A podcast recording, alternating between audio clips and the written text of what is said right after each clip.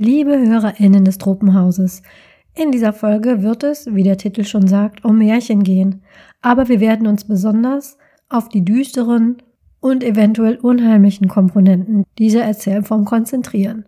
Prüft bitte deswegen auf der Seite doesthedogdie.com nach, ob die Medien, die wir in dieser Folge besprechen, eventuell belastende Inhalte enthalten könnten. Und hört diese Folge bitte nicht mit euren Kindern an. Vielen Dank.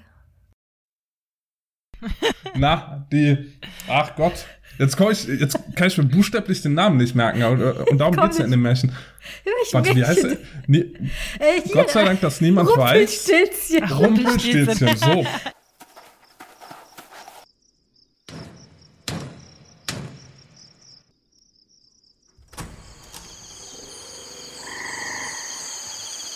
Willkommen im Tropenhaus.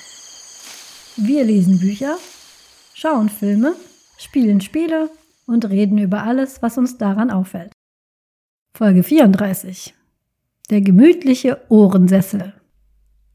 Herzlich willkommen im Tropenhaus nach einer etwas längeren Zwangspause. Für euch war die Pause nicht so lang. Ihr hattet vor zwei Wochen die letzte Folge, aber ihr werdet vielleicht einen kleinen Hinz in der Folge gehört haben, dass die schon sehr lange bei uns auf der Festplatte herumschimmelte. Grund war der Virus, den alle ignorieren, nämlich Covid. Der hatte mich umgehauen. Und da unser Restteam gerade in den Staaten weilte, musste dann diese äh, Folge so lange herumliegen, bis ich wieder gesund war. Aber das bin ich jetzt wieder. Und jetzt können wir endlich weitermachen. Wir haben uns alle sehr gefreut. Ich hoffe, ihr auch. Und heute ist der Paul bei mir. Und wir haben einen Gast, den hat Paul eingeladen. Und das ist die Anne. Hallo, schönen guten Tag. Schön, dass ich hier sein darf. Auf Twitter Keksmadam. Genau. Und ihr wisst es schon von der Folgenbeschreibung, wir sprechen heute über Märchen. Denn Anne hat einen Märchenpodcast namens Die Märchenstunde. Wie kommt man darauf, im Jahr 2022 einen Podcast über Märchen zu machen? Anne, erzähl doch mal, wie bist du auf die Idee gekommen und ja, warum, warum Märchen? Was, wie ist das dazu gekommen? Ähm, also den Podcast gibt es seit fünf Jahren jetzt. Ich habe noch extra noch mal geguckt. Das jetzt war jetzt neulich Ende September war fünfjähriges Jubiläum und ich mache den zusammen mit meinem Bruder, dem Jakob, der äh, Genau, wir machen es meistens zu zweit. Wir hatten jetzt, glaube ich, einmal einen Gast, aber ähm, und eigentlich der ursprüngliche Grund war, ich wollte einen Podcast haben, mir ist nicht so richtig was eingefallen und habe selber andere Leute gehört, die genau das gemacht haben, nämlich Märchen vorgelesen und äh, da so ein bisschen drumrum gequatscht. Die haben dann gesagt, wir haben keine Zeit mehr, aber wir finden das Konzept so cool, wer will? Und dann habe ich mich bei denen gemeldet und die haben mir die Domain geschenkt und äh, einfach gesagt, äh, go for it, ähm, macht was draus. Und dann habe ich meinen Bruder, den Jakob, gefragt, ob der Zeit und Lust hat und seitdem machen wir es. Zwar relativ unregelmäßig, weil du weißt es selber, es kommt immer irgendwas ja. dazwischen. Arbeit, Kinder, Krankheit, Urlaub oder Leben oder so, aber wir äh, versuchen da dran zu bleiben. Und es ist natürlich ein dankbares Konzept, weil das Haupt äh, Material ist bereits da und zwar seit hunderten von Jahren. Das heißt, es spart uns jede Menge Recherchearbeit. Das ist tatsächlich einfach ein Faulheitsgrund. Aber ähm, so wie sozusagen der Vorgänger-Podcast, der auch, ich glaube, der hieß auch Märchenstunde. Glaube ja, von ähm, Max und Björn. Wir können das vielleicht nochmal verlinken, weil die auch das sehr schön gemacht haben und auch ähnlich wie wir, so nach dem Motto, einer liest vor und der andere sagt, Moment mal, das würde ich heute aber so nicht mehr machen oder Moment mal, was ist da eigentlich gerade los? Ähm, äh, also es hat sehr viel Abschweifung, Abschweifungspotenzial, dieses ganze, diese ganze Podcast-Geschichte. Ähm, aber das wollen wir auch so. Es geht jetzt nicht darum, einfach nur äh, so hörspielmäßig das einfach runterzulesen, sondern tatsächlich an allen möglichen verschiedenen Ecken zu gucken, an welcher Stelle kommt uns die Geschichte komisch vor oder wo kann man mal einhaken oder wie würde man das lösen oder so. Ähm, und ja, so äh, schweifen wir uns sozusagen so durch die Märchen ab.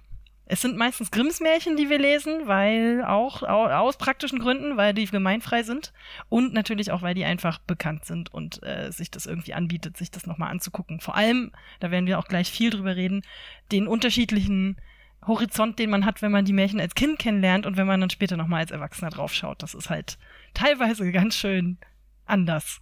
Ja, darüber sprechen wir. Paul, du wolltest gerade noch was sagen? Ja, genau. Ich wollte noch äh, erwähnen, dass das natürlich ein großer Vorteil ist, dass das gemeinfrei ist, weil dadurch wirklich den, das, das gesamte Märchen, das ihr besprecht, könnt ihr dann auch vorlesen. Das geht ja bei unseren Sachen, die, die wir meistens ja. besprechen, dann eher nicht. Bei uns hört es dann bei kleinen ja, ja. Zitaten oder so auf. Ja. Da muss man halt ein bisschen aufpassen. Das ist auch, ich merke auch bei unseren Abschweifungen, dass wir ganz viel über Filme, ähm, Hörspiele, sonst was reden und dann muss man immer nur sagen, ja, ja, das ist ganz toll und du willst natürlich das Thema nicht verlassen, aber du kannst es halt eigentlich dann auch nur verlinken, weil du kannst nicht, selbst wenn du willst, darfst du nicht irgendwo aus Sachen einfach so zitieren. So längere Zeit jedenfalls nicht. Das ist halt immer leider ein bisschen schwierig, aber ja. Deswegen ist das bei den Märchen ganz dankbar. das Problem kennen wir. Wir wollen hier auch keine Anwälte auf dem Hals haben. Deswegen mhm müssen wir leider unserer Hörerinnenschaft immer sagen, das müsst ihr jetzt leider selber lesen oder schaut euch doch den Film an, bevor wir drüber reden, weil erzählen können wir ihn euch oder selbst Audioclips aus Filmen zeigen, ist ganz schwierig. Von daher habt ihr euch da ja wirklich ein sehr dankbares Thema ausgesucht. Ähm, wie so ein bisschen üblich bin ich hier die äh, Tante für die Literaturwissenschaft so ein bisschen. Ich habe vor Äonen und Äonen habe ich ähm, Deutsche Literatur unter anderem studiert. Dazu möchte ich auch wie immer sagen, das ist eine ganze lange Zeit her. Und wenn jetzt Leute, die jetzt gerade an der Uni sitzen, da ähm, zuhören und sagen, was erzählt die denn da für einen Quatsch, dann hebt die Hand und meldet euch, weil mein Wissen ist, ist veraltet. Das ist lang her. Aber tatsächlich habe ich ähm, Seminare zum Thema Märchen belegt. Damals habe auch eine Hausarbeit geschrieben zum Thema Märchen, die ganz schlecht war. Ich glaube, ich war eine Vier oder so. Also nicht Hast gut. du über ein bestimmtes Märchen geschrieben oder so allgemein? Nee, das ging über Kunst, allgemein über Kunst. Ich glaube, der, ähm, es ging um ein Kunstmärchen. Ich meine, es hieß der Goldene Topf, aber ich weiß es gerade ehrlich gesagt nicht mehr. es ist wirklich lange her. Aber deswegen, bevor wir dann ins Thema gehen, wie üblich versuchen wir hier immer so ein ganz klein, so ein bisschen Einordnung zu geben. Wenn wir über Märchen reden, über was sprechen wir da eigentlich? Es gibt ganz grob zwei verschiedene Arten von Märchen. Da haben wir einmal das Volksmärchen. Das ist dadurch definiert, dass es, bevor sich irgendwer hingesetzt hat und das aufgeschrieben hat, und der oder diejenige war nicht die Person, die das erfunden hat, wurde das oral oder durch eine andere Art und Weise tradiert, überliefert über die Generation, bis dann irgendwer sagte, so, das schreiben wir jetzt mal auf. Das sind die ähm, Volksmärchen zum Beispiel. Die bekannteste, uns bekannteste Sammlung ist die von den Gebrüdern Grimm, die Kinder- und Hausmärchen 1812. Das sind Geschichten, die meistens oral tradiert wurden, auch durch äh, Gesang ähm, oder eben da, was man sich so am Lagerfeuer erzählt hat, bis irgendjemand dann auf die Idee kam, das sollten wir mal festhalten. Das, ist, das sind Volksmärchen. Und das ging natürlich dann mit dem Buchdruck los, dass sie dann auf diese Art und Weise ver verbreitet wurden. Es gibt nicht nur die Kinder- und Hausmärchen von äh, den Grimm-Brüdern, Jakob und Wilhelm Grimm, daher ist, ist euer ähm, Podcast natürlich super, dass so ein Bruder namens Jakob hast. Ich meine, yeah. bietet sich das an, dass man einen Märchenpodcast macht. Einige der äh, auch hierzulande bekanntesten Märchen sind aus anderen Sammlungen. Zum Beispiel äh, Die Schöne und das Biest ist aus äh, einer französischen Sammlung von Gabrielle Suzanne de Villeneuve von 1700, äh, grob 1740, die, die das wiederum aus, einem, aus einer anderen Erzählung von einem Italiener namens äh, Strapola aus den 1550ern übernommen hat. Aber wichtig ist, sie hat diese Geschichte nicht selber erzählt. Sie hat und Strapola auch nicht. Es ist eine überlieferte Geschichte, die die beiden festgehalten haben. Und dann gibt's noch ähm, die Märchensammlung von Perrault, 1697 ähm, etwa. Da kommen Märchen her wie ähm, Blaubart zum Beispiel oder der kleine Däumling. Die mischen sich aber auch untereinander. Manche Perrault-Märchen kommen bei den Grimms vor. Ähm, manche ähm, auch spätere Sammlungen bedienen sich wiederum bei den, ähm, bei den Grimms und so weiter und so fort. Wichtig ist, Volksmärchen haben die Personen, die das in ein, ein Buch gedruckt haben, nicht selber erfunden, sondern aus dem Volksmund aufgeschrieben. Das ist ja teilweise, geht das ja richtig in die Antike. Also du hast teilweise Bezüge zu äh, Mythen und Sagen und sowas. Da kann man dann, also da kann man sich auch äh, zu Tode interpretieren. Wenn man, wenn man erstmal anfängt, in so eine Märcheninterpretation von verschiedenen Einzelgeschichten reinzugehen, da landet man ganz schnell dann irgendwie bei den Ägyptern oder sonst wo. Gilgamesch-Epos, alle möglichen Sachen. genau, Amor und Psyche, das geht ganz weit ähm, zurück im ähm, ägyptisch-indischen Sprachraum sind das Geistermärchen, Feenmärchen, oft die bekanntesten, die hier gelandet sind, sind die Märchen aus Tausend und einer Nacht. Auch das sind oral tradierte Geschichten, wo es dann oft um Geister geht, die irgendeine Fähigkeit haben. Tausend und eine Nacht ist die Sammlung, die hier am bekanntesten ist. Da sind dann solche Geschichten wie Alibaba drin, Aladdin, Sindbad und die irischen Geister- und Feengeschichten. Auch das sind Volksmärchen. Die sind wiederum dort in Sammlungen festgehalten. Ähm, und im amerikanischen Sprachraum, darüber, darüber sprechen wir ein bisschen später, sind es eher keine ganzen Geschichten, sondern eher so, ähm, was nennt man Nursery Rhymes, kurze Reime, die Kindern erzählt waren und die Figuren, die daraus stammen, die sind dann in der, die haben ein bisschen die heutige Popkultur überlegt. Zum Beispiel Humpty Dumpty ist so eine Figur. Ähm, lustigerweise auch der gestiefelte Kater, das ist wieder mit Perot und so weiter. Ne? Wie gesagt, die, ne, die sind dann es ist alles ein großer Mischmasch und die Leute bedienen sich da fröhlich bei sich äh, gegenseitig. Aber in ähm, US-amerikanisch sind es meistens diese Nursery Rhymes eher als jetzt so eine Märchengeschichte. Ähm, der Unterschied ist dann zum Kunstmärchen. Und ein Kunstmärchen ist genau das, was ein Volksmärchen nicht ist. Da hat sich jemand hingesetzt und sich eine Geschichte ausgedacht. Die sind einem Autor oder einer Autorin zuzuordnen. Und heute ähm, sind die fast aus diesem Märchenschatz, den man so hat und der in die Popkultur äh, rüberschwappt, sehr oft nur noch unscharf zu trennen von den Volksmärchen. Aber wenn man hinguckt, ist es immer, wenn es einen Autor hat, eine Autorin, die sich das ausgedacht hat, ist es ein Kunstmärchen. Dazu zählen zum Beispiel ganz viele von ähm, Christian Andersen, Däumelinchen, die kleine Meerjungfrau, Prinzessin auf der Erbste, Kaisers neue Kleider, das sind alles Kunstmärchen, die hat sich der Herr ausgedacht und hat die ihr niedergeschrieben. Ähm, Hauf ist noch so ein Kunstmärchen-Autor, der in Deutschland sehr bekannt ist. Der hat zum Beispiel den kleinen Muck geschrieben und Zwergnase.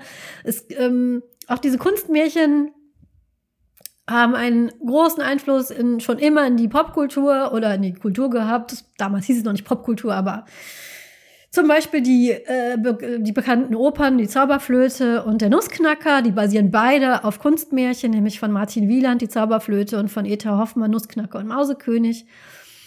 Und moderne Kunstmärchen, dazu zählen zum Beispiel Geschichten wie Der kleine Prinz von Saint-Exupéry und wer so ein der Neuzeit quasi Märchenerzähler oft zitiert wird, ist Walter Mörs, über den wir ja auch schon eine Folge hatten, über Captain Blaubeer. Und der hat moderne Märchen erzählt. Da kann der Paar vielleicht nachher was zu sagen, weil er eins davon gelesen hat. Aber das so zur Einordnung. Das sind, darüber werden wir heute sprechen, über sehr lange überlieferte Geschichten, die entweder aus der ja, Erzähltradition irgendwann mal festgehalten wurden oder die sich irgendjemand ausgedacht hat, aber meistens in der Tradition dieser erzählt Märchen, die auch Kunstmärchen folgen, demselben, demselben Muster von Märchen. Und was ich nachher auch verlinken werde in den Show Notes und unter den, der Podcast-Folge ist so eine schöne Grafik, die ich mir geklaut habe. Ich schreibe natürlich dazu woher, was die Gemeinsamkeiten sind von Volks- und Kunstmärchen. Nämlich ähm, Oft muss der, es gibt einen Held oder eine Heldin, die eine Prüfung bestehen muss oder Probleme im Alltag bewältigen. Es gibt magische Fähigkeiten oder Gegenstände, die der Held, die die Heldin hat oder die Antagonistinnen, die, die denen da begegnet wird. Ähm, Zahlen und ähm, Natur haben eine große Bedeutung und oft auch Symbolik. Und wichtig sind drei, drei Sprüche, sieben Raben, sowas.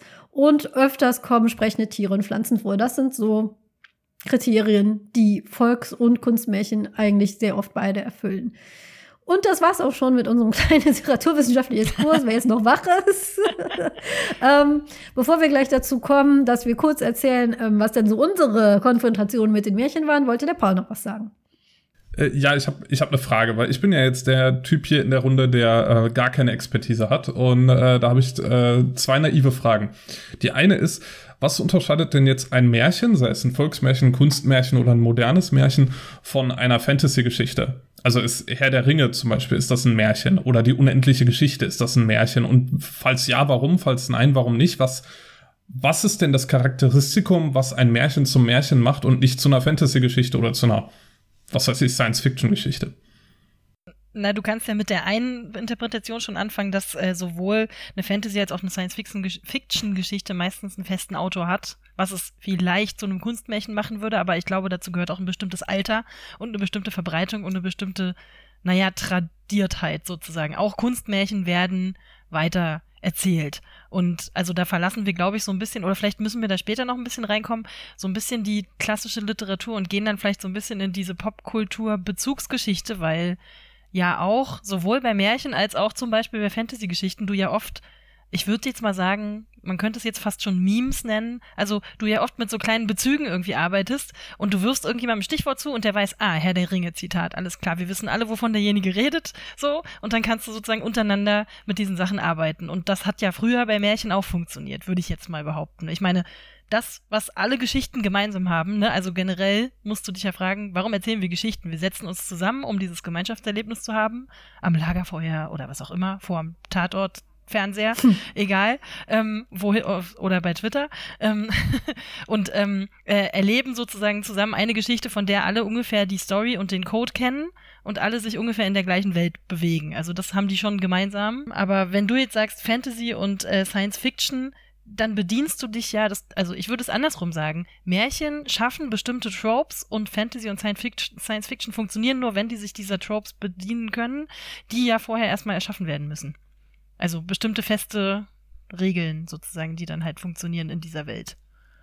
Weißt du, was ich meine? Alles klar. Was ich jetzt noch nicht so ganz verstanden habe, ist nach deiner Definition Herr der Ringe jetzt ein Märchen oder nicht? Weil du hast ja jetzt viele Elemente, die sich auf der Herr der Ringe beziehen, aber Herr der Ringe hat ja wiederum Rückbezüge auf Märchen, die vor ihm existierten. Mhm. Schwer zu sagen. ich kann es gar nicht so eindeutig beantworten.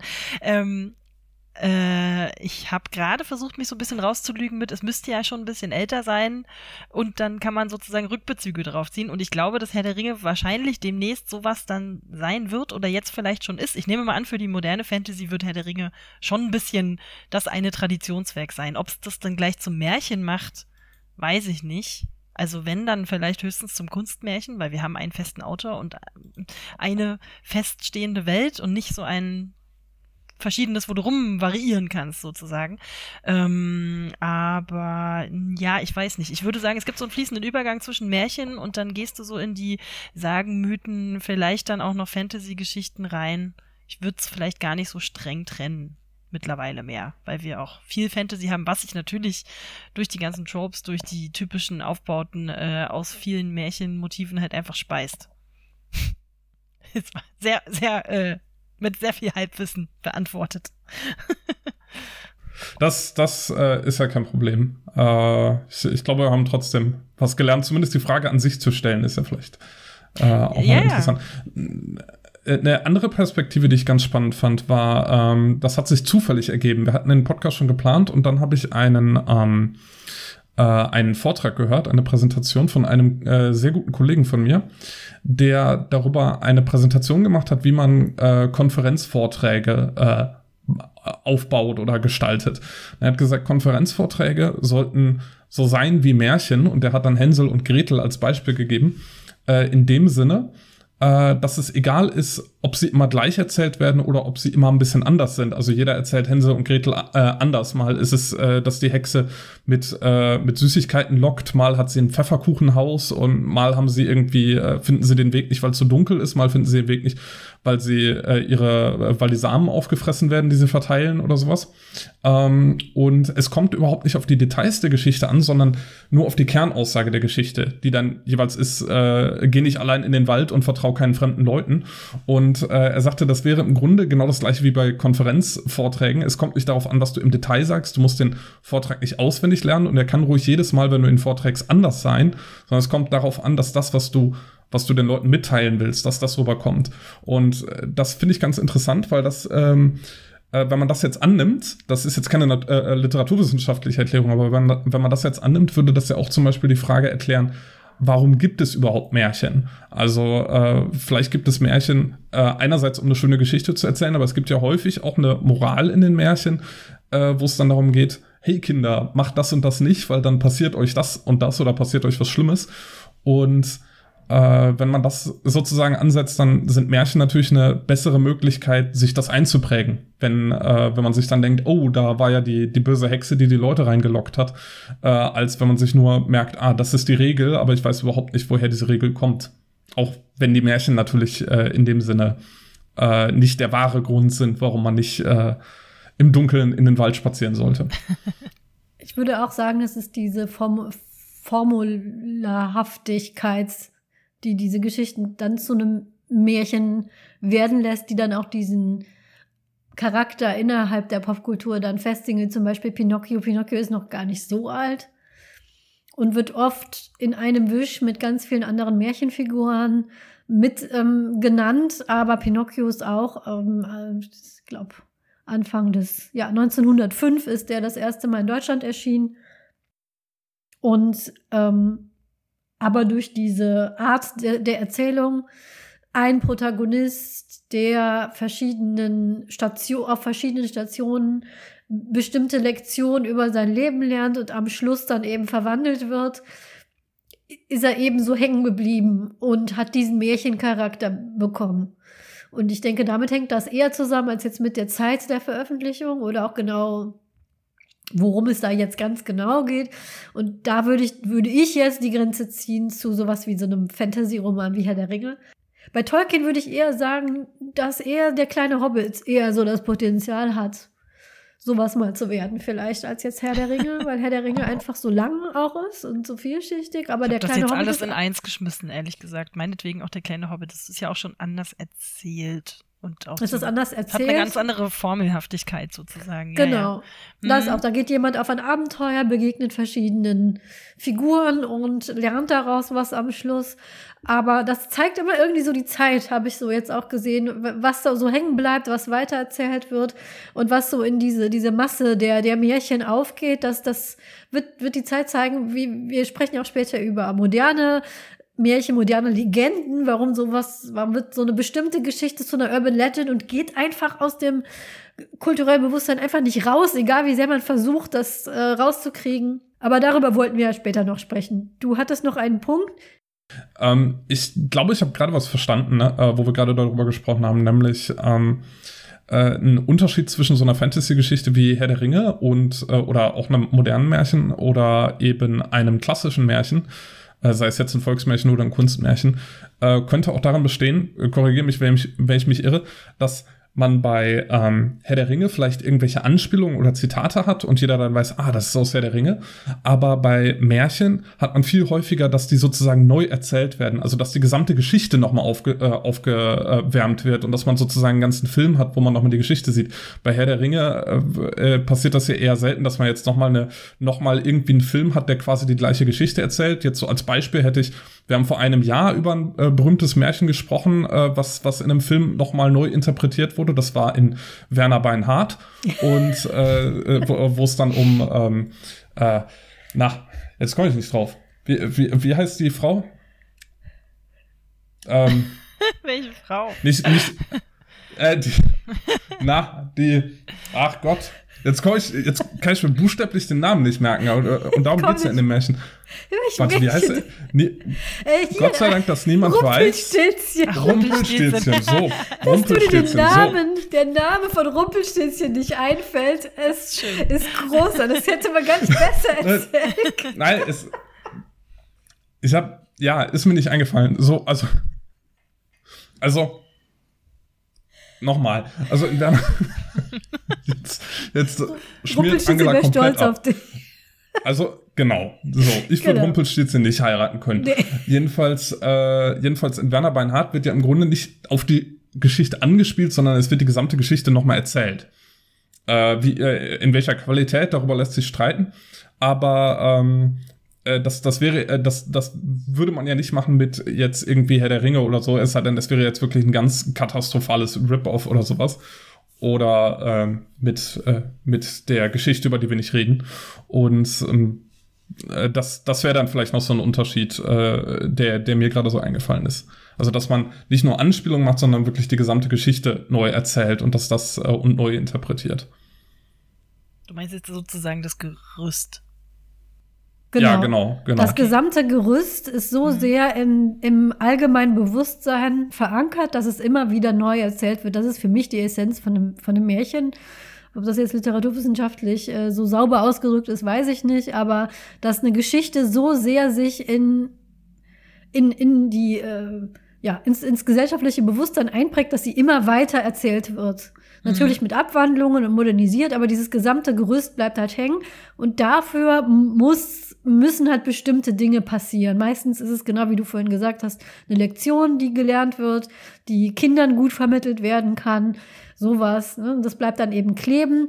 Auch wenn wir später über die Urban Legends reden werden, werden wir merken, das sind genau solche Geschichten, die bestimmte Sachen ähm, eine Aussage haben. Ähm, geh nicht mit Fremden mit oder ähnliches. Manchmal auch leider ähm, Klischee, äh, Klischees verbreiten, äh, rassistische Klischees zum Beispiel und Ängste verbreiten.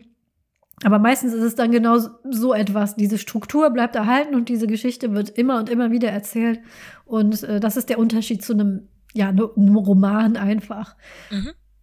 Aber vielleicht, ich weiß nicht, was jetzt dein nächster Punkt gewesen wäre, aber sonst würde ich noch mal kurz einhaken zwischen, es ist jetzt ja nicht eine reine Sache nur für Kinder. Also äh, gerade wenn man unseren Podcast hört, merkt man, glaube ich, an vielen Stellen, ähm, dass wir selber manchmal, also das ist ja auch Teil des Konzepts, äh, versuchen, eine ursprüngliche Version zu finden, wo man dann manchmal selbst tatsächlich auch noch so ein bisschen überrascht davon ist, wie das Märchen denn jetzt in der eigenen Erinnerung gespielt wird und das, was dann und im, Unter im Unterschied dazu, äh, zu dem, was dann auf dem Papier passiert und wir dann manchmal auch denken, okay, es ist sehr brutal, es ist sehr krass, es ist sehr, es ist kein Kindermaterial, so oft, und deswegen würde ich das jetzt mit dieser Moral noch mal so ein bisschen, in, also die Moral ist auf jeden Fall da, aber es ist nicht in erster Linie, glaube ich, auch damals nicht dafür da gewesen, um äh, Kindern das sozusagen beizubringen, um dann irgendwelche gesellschaftlichen Regeln weiterzugeben, sondern allen sozusagen. Also das haben sich nicht nur, wurde nicht nur Kindern erzählt damals. Also das würde ich jetzt mal äh, ein bisschen einschränken. Nee, ganz, das, das wollte ich auch damit gar nicht ausdrücken.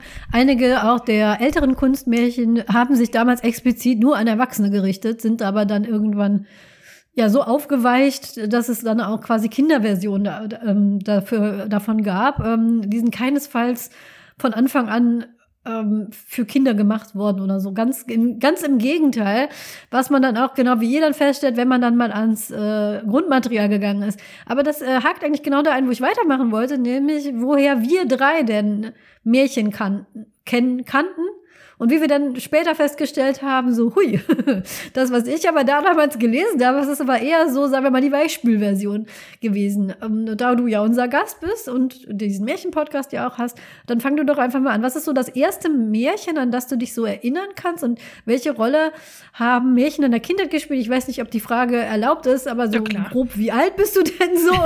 und, weil, ähm, wenn ich und Paul und Heike sprechen gerade über unsere Kindheits, ähm, Erinnerungen, dann ist da ja schon so ein gewisser Altersunterschied manchmal da. Klar, also meine natürlich. Kindheit sind die 80er, 90er, ich weiß nicht, wie das bei dir war, aber erzähl mal, was ist da so hängen geblieben? Also ich, äh, Jetzt fange ich gleich mit dem Alter an. Ich bin jetzt 38, 1984 geboren, das heißt äh, auch Ende 80er, Anfang 90er groß geworden, wobei ich aber aus dem Osten komme, deswegen, also DDR. Und wahrscheinlich haben wir dann, also bei manchen Popkultursachen, die ich bei euch in anderen Folgen gehört habe, äh, musste ich erstmal nachschlagen, was das ist, weil das bei mir einfach ganz anders aussah teilweise. Ne? Da merkt man dann schon, dass es dann doch unterschiedliche Kindheiten gibt, selbst wenn wir ungefähr gleich alt sind. Aber ähm, ja, äh, bei mir war es tatsächlich ganz klassisch, wie man sich das so vorstellt. Abends zum ins Bett gehen wurden Märchen vorgelesen. Ganz einfach. Also auch äh, als wir, äh, mein Bruder ist drei Jahre jünger als ich, äh, als wir noch nicht lesen konnten, eh. Und dann irgendwann hat sich das dann so ein bisschen so eingeschlichen, dass es einfach so äh, meine Mutter und mein Vater tatsächlich auch sich beide irgendwie ganz begeistert immer abends ein bisschen hingesetzt haben, klassisches ins Bett geh Ritual und Märchen vorgelesen gekriegt haben, also wir. Ähm, und ich glaube, eins der ersten, die, an die ich mich erinnere, ist kein Grimm-Märchen, sondern ähm, das blaue Licht. Das ist, glaube ich, Hauf, wenn ich mich nicht täusche. Äh, auch ein bisschen was Gruseliges tatsächlich. Also für mich hat das immer so eine Stimmung von ein bisschen unheimlich, ein bisschen unwirtlich sozusagen und gar nicht so sehr dieses, oh, da kommt das nette Rotkäppchen um die Ecke und die Geschichte ist so niedlich oder so, sondern für mich war das immer so ein bisschen mit so Grusel und Spannung und sowas verbunden. Und ich glaube, deswegen haben wir da auch so drauf bestanden, dass wir Märchen vorgelesen kriegen als Kinder. Und dann, ja, äh, wiederentdeckt. So richtig habe ich sie dann tatsächlich erst mit dem Podcast. Erst als ich den selbst gehört habe von unseren Vorgängern und dann als wir natürlich selbst äh, angefangen haben, das zu lesen. Ja. Das blaue Licht ist tatsächlich ein Grimmsmärchen, habe ich jetzt äh, nachgeschaut. Ach, okay. Super. Ja. Mhm. Paul, wie war das bei dir? Äh, das blaue Licht kenne ich tatsächlich gar nicht. Ähm, weiß ich gar nicht, worum es geht. Ich kenne das nur aus, äh, ich glaube, Rambo oder so ist das, ne? Das ist, äh, was ist das? Ganz genau. okay, das, den Bezug habe ich jetzt gar nicht. Aber ja, ein, ein, Soldat wird invalide, wird von seinem König schnöde abgedankt und dann ähm, kriegt er, kriegt er ein, äh, kriegt er ein, ein schwarzes Männchen, das ihm hilft und ähm, Genau, es ist so ein, es ist so ein magischer Assistent sozusagen, der dann alles für ihn macht, so ein bisschen Mephisto-mäßig, ja. Ah, Noch ein Bezug. Ein Soldat, der, ein, so, äh, äh, ein Ex-Soldat, der dann abdankt, das ist ja auch die Story von Rambo. Aber gut. äh, oh, stimmt. Da, da, da sind dann diese Bezüge. äh, ich weiß gar nicht, was das bei mir war. Also ich kann mich nicht erinnern, dass mir meine Eltern Märchen vorgelesen haben. Ich glaube, ähm, mein Vater hat mir so das ein oder andere Märchen erzählt, so aus seiner Erinnerung und dann eben sehr kurz gefasst und sehr, äh, sehr pointiert. Und äh, also irgendwie so wirklich so die absoluten Basics, was wie äh, äh, Hänsel und Gretel oder sowas. Ähm, aber auch wirklich nur so eine Handvoll. Ich glaube, das meiste, was ich an Märchen dann mitbekommen habe, war entweder über Disney-Filme, die ich irgendwann gesehen habe, oder tatsächlich über popkulturelle Anspielungen, die ich dann alle so so mir so zusammengepuzzelt habe, also sowas äh, wie im Werner Beinhardt oder äh, auch äh, viel in Shrek, was dann eben sehr viel äh, auch amerikanisches äh, Zeug war. Und äh, das kam dann so nach und nach und die Märchen, auf die dann viel angespielt wurde, ähm, in der Popkultur, die äh, habe ich dann auch irgendwie verinnerlicht. Und das, das gibt es ja tatsächlich sehr, sehr viel. Also mir fällt jetzt tatsächlich bewusst wenig ein, aber es gibt äh, unglaublich viel, wo eben so Märchenanspielungen gemacht wer, äh, wird. Ich glaube, Otto hatte so einen Film, Sieben Zwerge, äh, der so, so quasi so eine Live-Action-Variante, äh, ähnlich wie Shrek war, äh, nur halt deutsch und sag ich mal, mit deutschem Humor. Und äh, da, da habe ich dann viel mitgenommen und äh, eben auch über ähm, Walter Mörs, der auch unglaublich viel auf Märchen angespielt hat. Also ich habe glaube ich, ein paar Märchen kannte ich irgendwie. Ich weiß aber, äh, ich kann gar nicht bewusst sagen, woher. Aber ich glaube, die meisten habe ich äh, bewusst tatsächlich so über, äh, über die, die, äh, sozusagen über die zweite Ecke, über die, äh, über die Zweitverwertung ähm, äh, mitbekommen. Und äh, Grimm Nativ habe ich, glaube ich, nie irgendwas gelesen oder irgendwie rezipiert. Aber ah, mir ist gerade noch eine Anekdote eingefallen, nämlich, äh, wo ich eben erzählte, dass mein Vater äh, mir vielleicht Märchen erzählt hat. Ähm, also er hat, glaube ich, mal von sich aus, als wir sehr, sehr klein waren, meine Schwester und ich, äh, so das eine oder andere Märchen erzählt. Aber was mir ähm, äh, was mir immer eingefallen ist, ist, äh, und das macht mein Vater bis heute, wenn man ihm sagt, er soll etwas erzählen oder er soll eine Geschichte erzählen, dann erzählt mein Vater immer dieselbe Geschichte. Nämlich, es war einmal ein Vater, der hatte sieben Kinder, die sagten, Vater, erzähle mir eine Geschichte. Da fing, da der, fing Vater der, Vater an. an. es war einmal mein Vater. Das macht mein Kinder. Vater exakt Das auch. macht mein Vater auch so. Ja, und das ist, glaube ich, so richtiger Dad-Humor. ja. Ja, genau. Und ähm, und äh, er, er zieht das wirklich komplett durch, bis man ihn unterbricht und sagt, oh ja. reicht. Ja. Und, und äh, dann ist er, äh, hat er sich aus der Affäre gezogen, aber wenn man ihn nicht unterbricht, kann er das auch zehnmal hintereinander sagen. Irgendwann geht es dann halt auf die Nerven. Die kennen sich wahrscheinlich. Alle Väter kennen sich. Alle Väter kennen sich. Mir ist gerade noch ganz was kurz, ich wollte auch noch mal kurz zurück. Äh, ja, ja, ja. Sorry, dass ich dich jetzt so ausbremse. ähm, aber was mir gerade eingefallen ist mit ähm, dem, was Paul gesagt hat, ist, ich habe, während du das gesagt hast, festgestellt, dass ich natürlich auch die ganzen Disney-Sachen kenne, Schneewittchen, ähm, was gibt's noch, Schön und das Biest und so weiter. Aber für mich war das immer abgekoppelt von den Original, äh, von den Originalmärchen, sage ich jetzt mal, weil das ist dann halt sozusagen das ist dann halt für mich typisch Disney. Also die verdisneyen das ja teilweise alles einfach noch, ne? Da gibt's dann Songs und noch irgendwelche Figuren, die nicht in den Originalmärchen vorkommen und so. Aber irgendwie war für mich immer auch sowas wie Schneewittchen wie über Disney immer so ein, ja, aber denkt euch doch was eigenes aus. Die Geschichte gibt's ja irgendwie schon. das ist natürlich nicht ganz die Idee davon, aber ich habe das nie so, also klar habe ich auch Disney konsumiert und so, aber für mich war es dann immer so ein, ah, okay, irgendwie fand ich dann die, die originären Geschichten irgendwie immer ein bisschen äh, interessanter als dann das, was sie dann irgendwie draus gemacht haben aus den, aus den Märchenvariationen. kann auch eine Alterssache sein, weiß ich nicht. Ja, das, das kann gut sein. Mir ist gerade eingefallen, mein Vater hat so eine Geschichte erzählt, die, äh, die, die hieß ja der Oberförster Hugo. Unter der habe ich die jetzt gefunden ähm, im Internet. Ja, ja, sprach der alte Oberförster, Hugo war sein Name. Damals lebte noch seine Frau Agathe nähte und jedes Mal, wenn sie sich mit der Nadel in den Finger äh, stach, spritzte das Blut hoch auf. Ja, ja, sagte der Oberförster. Und dann ging es wieder von vorne los. Anscheinend kennt jeder Vater, kriegt bestimmt so mit der Geburt des Kindes, bekommt er so ein Buch überreicht, so hier, bitteschön. Ich glaub, mit so Endlosgeschichten. So. ähm, meine Konfrontation mit Märchen war auch ganz klassisch. Ich hatte Märchenbilderbücher als Kinder mit den runtergewässerten Versionen und ähm, Kassetten mit dem Märchenonkel der Nation, wie er genannt wird. Ich weiß nicht, ob er auch an, in Ostdeutschland so bekannt war. In Westdeutschland war der mega bekannt. Hans Patch hieß der, ist ein ganz bekannter Synchronsprecher. Der hat Milliarden. Wir hatten, auch Ost, wir hatten auch Westplatten, um jetzt mal darauf ja. einzugehen. Ah. Ein paar Sachen durften wir haben. Ich hatte auch, stimmt, jetzt wo du es sagst, äh, viele Schallplatten mit Märchen auf jeden Fall auch. Ja, ja, ja. definitiv. Ich glaube, das war Einer, nicht äh, systemrelevant, deswegen durfte man das drüben auch haben. Deswegen durfte man das, ja. ähm, ich hatte das als äh, tatsächlich auf Schallplatte, aber auch dann später auf Kassette, diese Märchengeschichten von Hans Petsch, der die vorgelesen hat. Da kann ich mich insbesondere noch an den Sternteil erinnern, weil er den so traurig vorgelesen hat. Aber äh, das meiste waren Bilderbücher. Ich habe sehr viele Bilderbücher gelesen als Kind, angeschaut als Kind. Äh, ein Märchen kann ich mich besonders gut erinnern.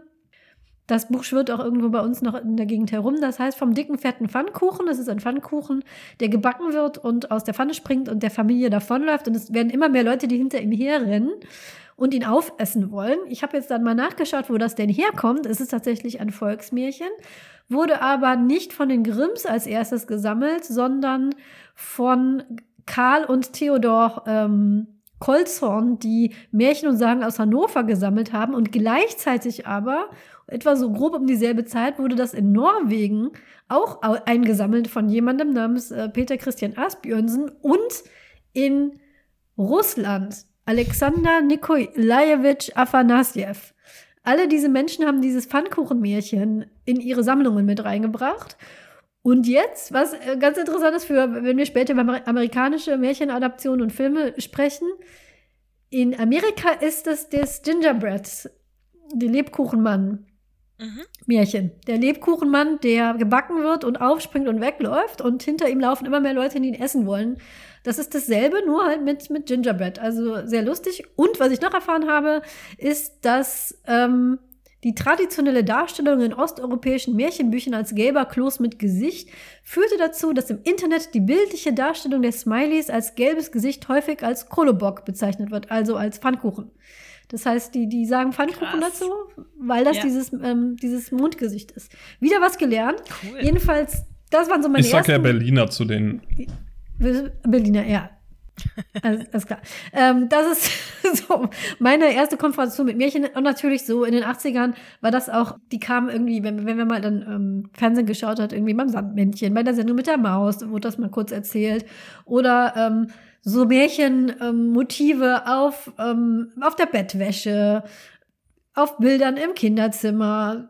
Dann haben wir hier den, ähm, den Märchenwald hier um die Ecke, in dem man mal spazieren ging. Da drückte man auf so Figuren die sich dann bewegt haben. Den gibt's auch heute noch. Äh, da kann man dann an Rapunzels Haar ziehen und dann bewegt sich im Inneren was. Und das ist dann schon so, es gehört so zur Kindheit.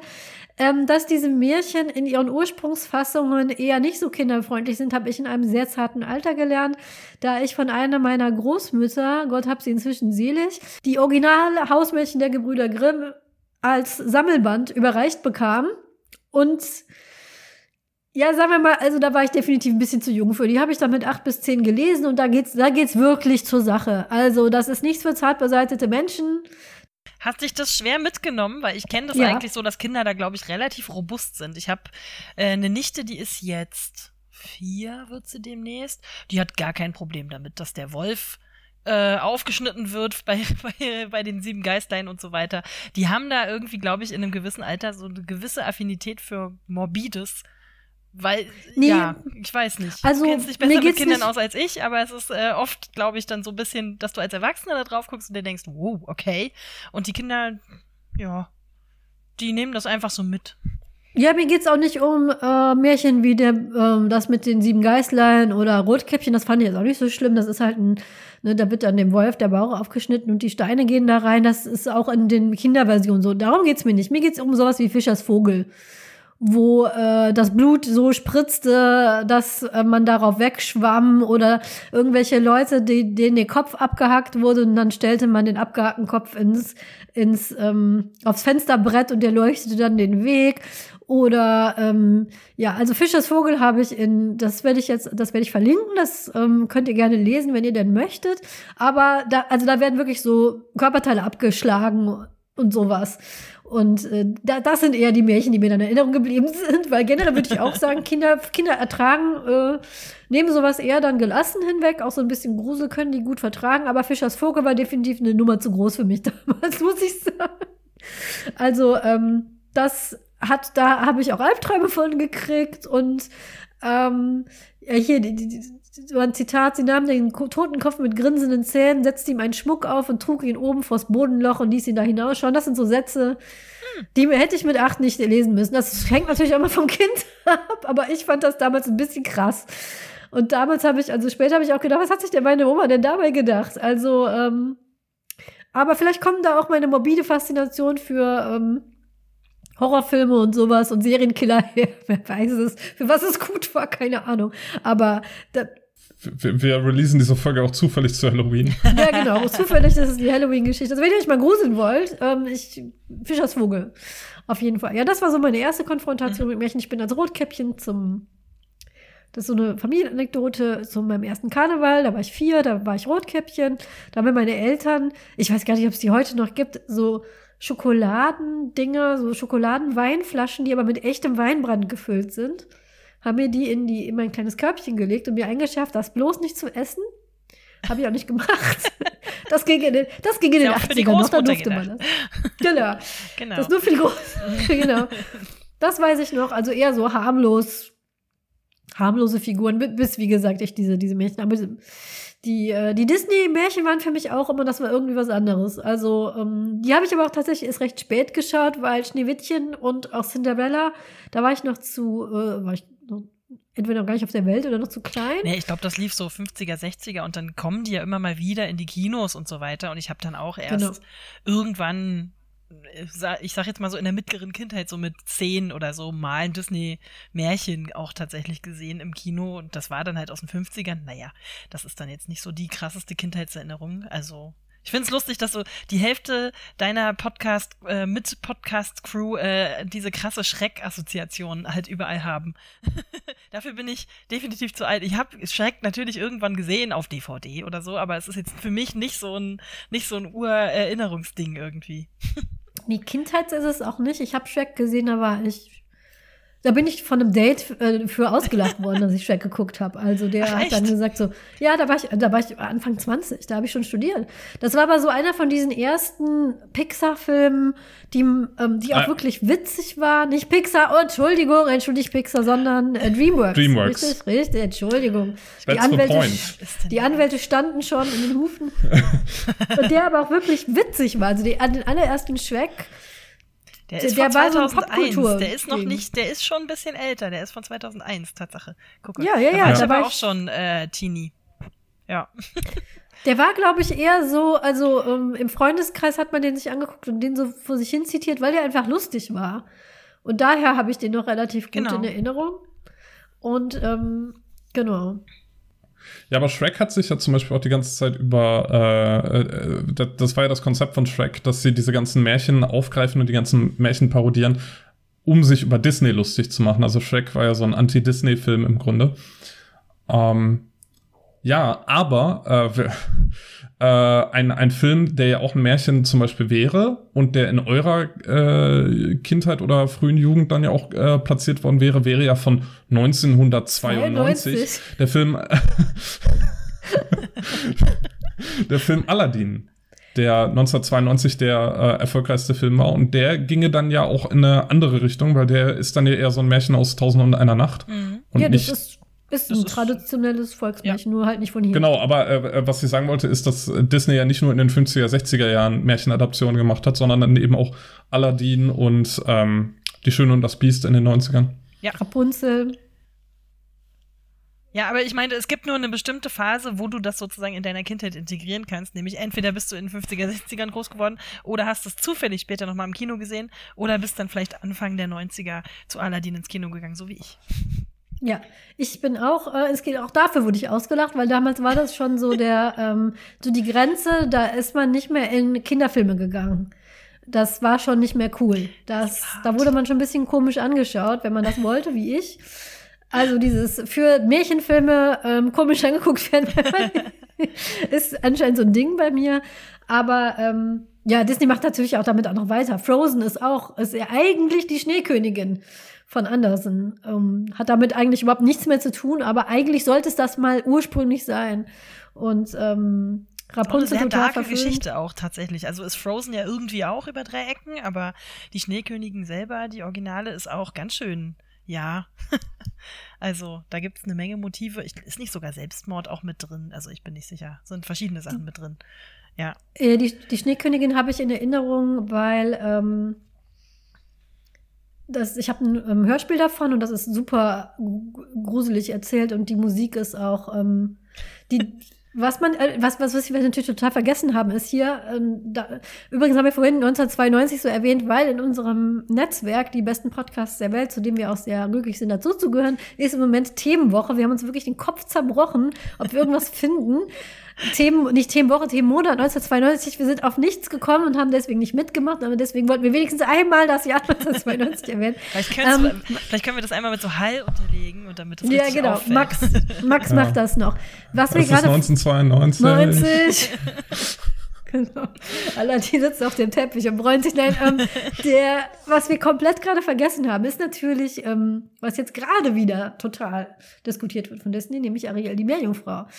Ähm, Ariella die Meerjungfrau ist ein Kunstmärchen von Hans Christian Andersen. Und das ist eines ähm, der Sachen, über die wir heute auch reden wollen, nämlich, dass manchmal die Adaptionen von Märchen so sehr in die, äh, ins Gedächtnis der Leute sich einprägen, dass es verdrängt, wie das Original aussah. Da gab es nämlich neulich auch, hat jemand eine Frage bei Wer wird Millionär?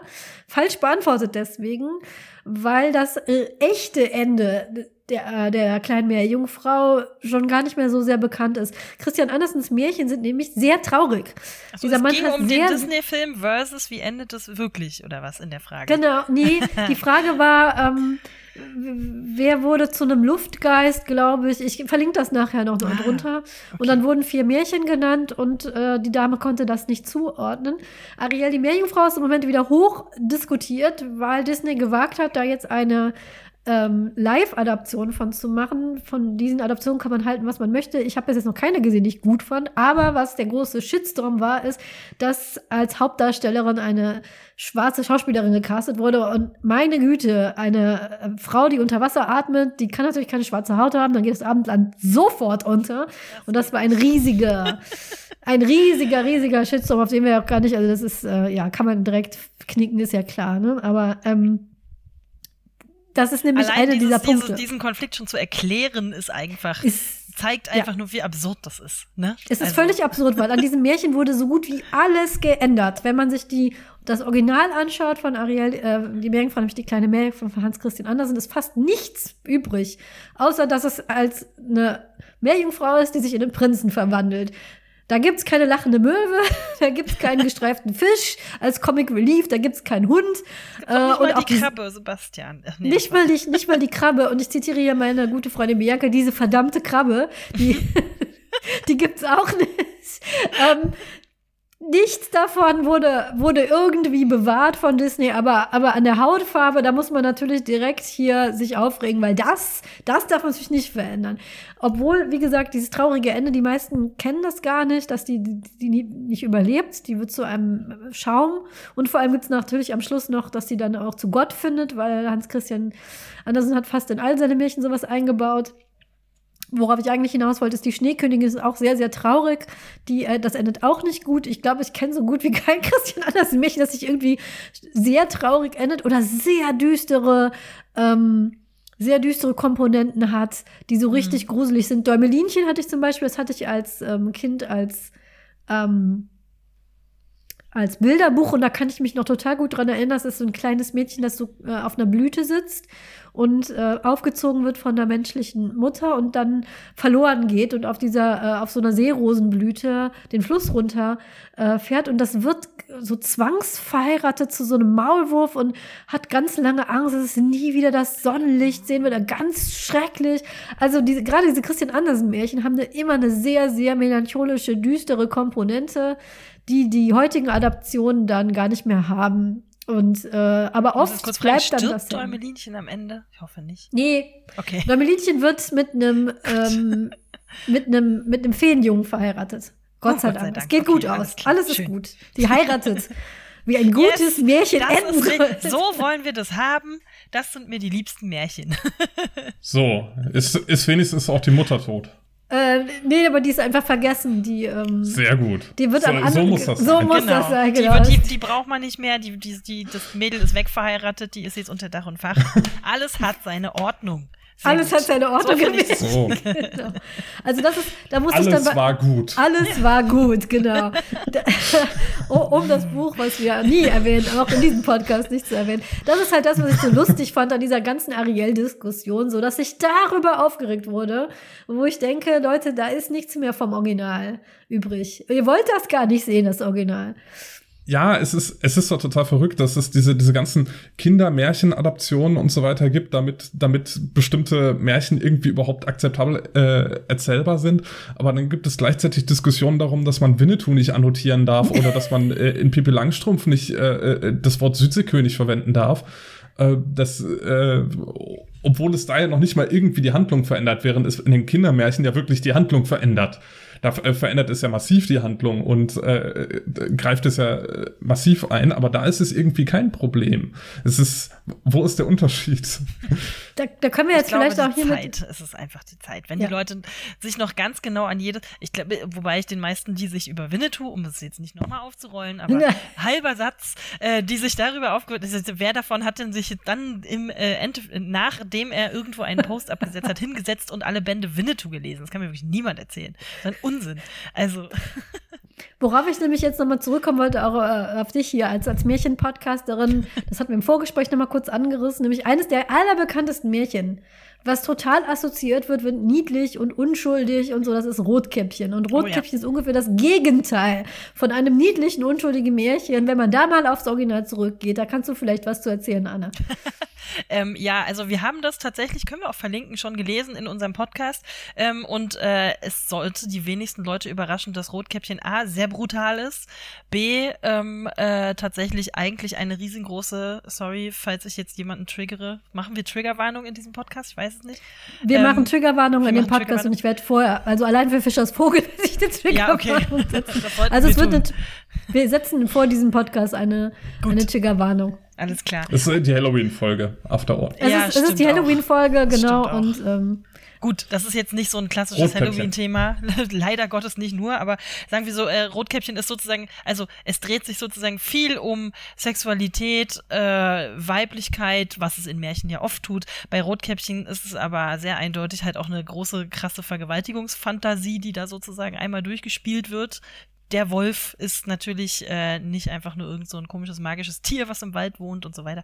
Das ist eh klar, aber ähm, ja, da hat, hat man viele Ansatzpunkte und in unserem äh, in unserer Folge habe ich tatsächlich am Ende noch ein alternatives Märchen zu, Rot, äh, zu dem Ende von Rotkäppchen äh, gefunden, wo Rotkäppchen sich am Ende tatsächlich noch mal selbst ermächtigt. Also nicht sich auf den Jäger verlässt, der sozusagen den Wolf dann Gott sei Dank umbringt und dann ist alles gut, sondern dass sie selbst mit der Großmutter loszieht und den Wolf irgendwie umbringt und sich sozusagen dann aus dieser äh, aus dieser Position nochmal selbst befreit, was ich sehr interessant fand. Das wird auch nicht erzählt normalerweise. so, sollte man sich auch mal fragen, warum. Ähm, also, meinetwegen können wir gerne immer dieses Ende benutzen. Aber ja, das ist halt eine der krassesten und brutalsten und ich würde sagen, äh, ja, ähm, weiß nicht, ähm, überraschendsten Interpretationen für manche Leute, die einfach sozusagen wahrscheinlich äh, sowas wie Rotkäppchen einfach nur als diese nette Geschichte mit diesem Mädchen im Wald irgendwie äh, sehen möchten. Ich, äh, genau. auch, ja, äh, ganz oft ist das ja Thema, ne? Unschuld, weibliche Unschuld, diese, ähm, Das Blaubart zum Beispiel oder König Drosselbart, ähm, die Geschichte von dem jungen Mädchen, was einen älteren Mann heiratet und der sagt, äh, mach bloß nicht die Tür auf und dann macht sie die Tür auf und dahinter ist dann ihre ähm, dahingemetzelte Vorgängerin quasi auch so eine so eine Geschichte ne?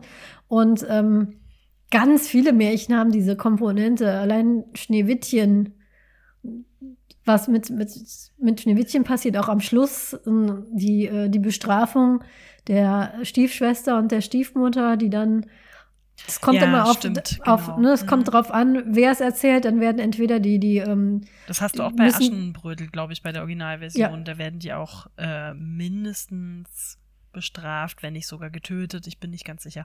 Also es ist auch oft so, dass die weibliche Figur sehr oft einfach extrem zu Schaden kommt. Oder die Mutter, äh, oft ist es dann halt einfach, die Mutter ist dann sozusagen gleich tot. Das kennen wir auch aus allen möglichen Klischee-Filmen. Ja, das haben wir ja oft genug erst in der letzten Folge, das Trope der Missing Mom oder der der der toten Mutter ähm, und das ist in in, in, in ganz in ganz vielen Märchen so. Ähm, bei Aschenputtel und bei ähm, bei Schneewittchen sind dann noch diese, diese sehr grafischen Beschreibungen. Bei, bei Aschenputtel ist es ja im Märchen auch drin, wenn der Prinz auf die äh, Suche geht, hacken sich die Stiefschwestern die, äh, die Zehen ab, damit die in den Schuh da reinpassen. Und bei äh, Schneewittchen am Schluss tanzen sie sich zu Tode. Ich glaube, das ist noch die harmloseste Variante. Zu Tode tanzen, auf glühenden, äh, auf glühenden äh, Kohlen tanzen, irgendwie sowas. Also das sind alles ähm, keine schönen, harmonischen, netten Geschichten, sondern immer nur in den Adaptionen dann später ist das eben rauseditiert worden und ganz oft hat es diese ja, sexuelle Komponente, ähm, düstere Komponente und ähm, ja, das Warum da dann keiner aufschreibt, dass man das Original doch bitte zurückbringen soll, das ist immer nur, das hatten wir ja auch an der Winnetou-Folge, das ist immer nur dann, wenn es gerade reinpasst. Ne? Man kann ne, so, so, so einen Winnetou-Jugendfilm bitte auf jeden Fall nochmal neu auflegen mit allen Veränderungen, aber bloß nicht kritisieren, dass, der, äh, dass an den alten Büchern irgendwas nicht, nicht mehr zeitgemäß ist. Das ist immer so eine Doppelmoral. Ne? Das ist dann, dann geht immer gleich das Abendland unter, wenn man dann auf einmal an dem rüttelt, was doch immer gut war. Also bitte sprechende Möwen und ähm, lustige Fische darf man gerne. Christian Andersen, der sich jetzt im Grab umgedreht hätte, weil er wirklich sehr melancholische Märchen geschrieben hätte, dem darf man die gerne aufdrücken, aber um Himmels Willen nicht die Hautfarbe der Protagonistin verändern. Wo kommen wir denn dahin? Also ja, wieder ganz klar. Ähm, wo wir gerade bei Rotkäppchen waren, es gibt einen Film, über den ich seit, seit 33 Folgen im Tropenhaus mal reden wollte. Und ähm, das ist Hoodwinked. Das ist ein, sag ich mal, nicht ganz unbekannter, aber relativ unbekannter äh, Animationsfilm von 2005, 2006 rum. Und der adaptiert äh, Rotkäppchen neu. Das ist ein Film, äh, der eher schlecht bei den Kritikern wegkommt. Der hat bei Rotten Tomatoes irgendwie 40, 50 Prozent oder so. Ist auf jeden Fall nicht sonderlich gut. Ich finde den aber tatsächlich super. Das ist, glaube ich, äh, wenn äh, es gibt manchmal so Leute, die so sagen, was ist ein Film, den du magst, den alle anderen Leute scheiße finden. Und das ist für mich dieser Film.